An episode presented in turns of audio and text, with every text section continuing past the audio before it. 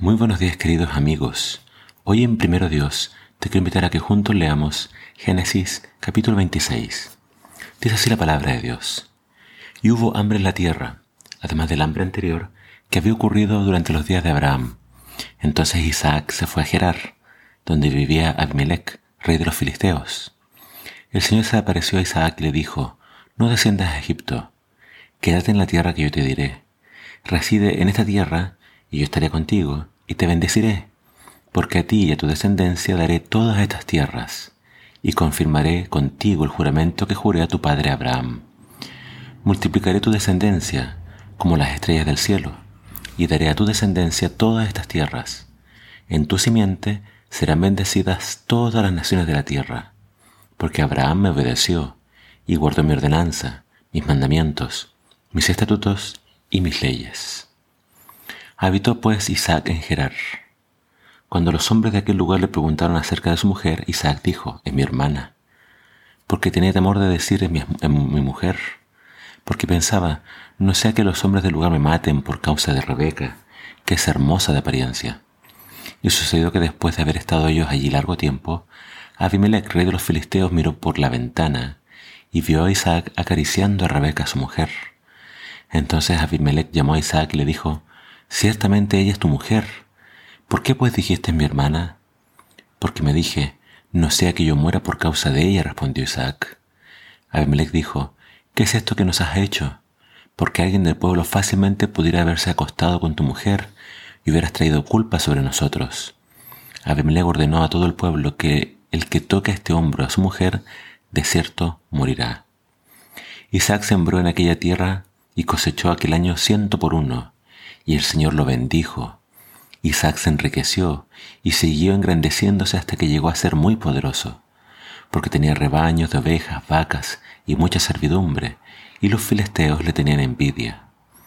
Todos los pozos que los siervos de su padre habían cavado en los días de su padre, Abraham, los filisteos los cegaron llenándolos de tierra.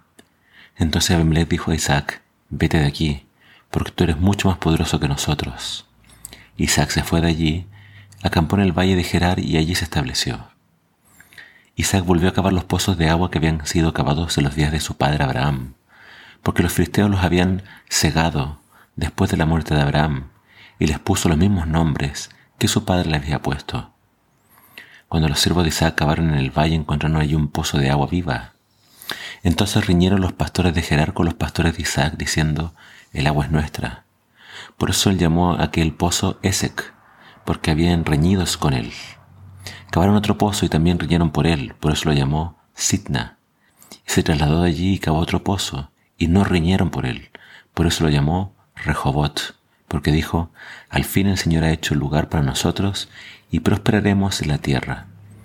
De allí Isaac subió a Beersheba, y el Señor se le apareció aquella misma noche y le dijo, Yo soy el Dios de tu padre Abraham, no temas, porque yo estoy contigo y te bendeciré y multiplicaré tu descendencia por amor de mi siervo Abraham.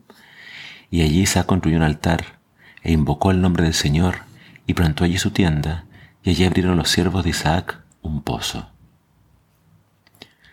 La historia de Isaac, ahora como protagonista, siendo que su padre aún vivía, nos muestra la transición.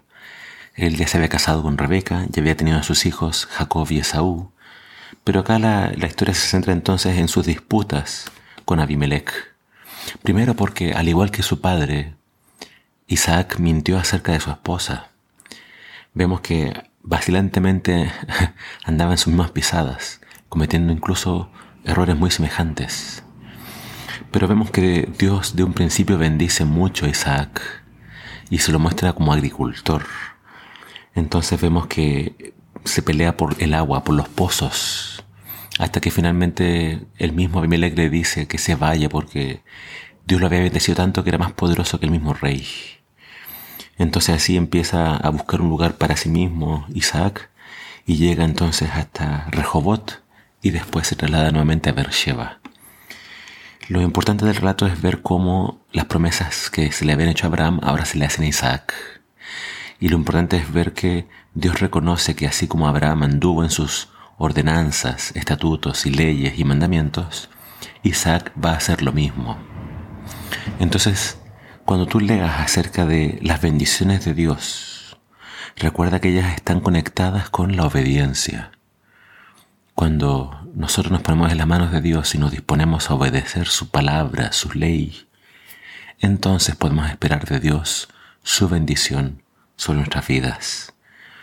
Que tu mayor preocupación no sea la bendición, la riqueza, sino que tu mayor preocupación sea tener una relación con Dios, que Él sea real para ti. Adóralo como lo adoraba Isaac y Abraham, y así sé tú también un, un hijo de la fe. Que el Señor te bendiga.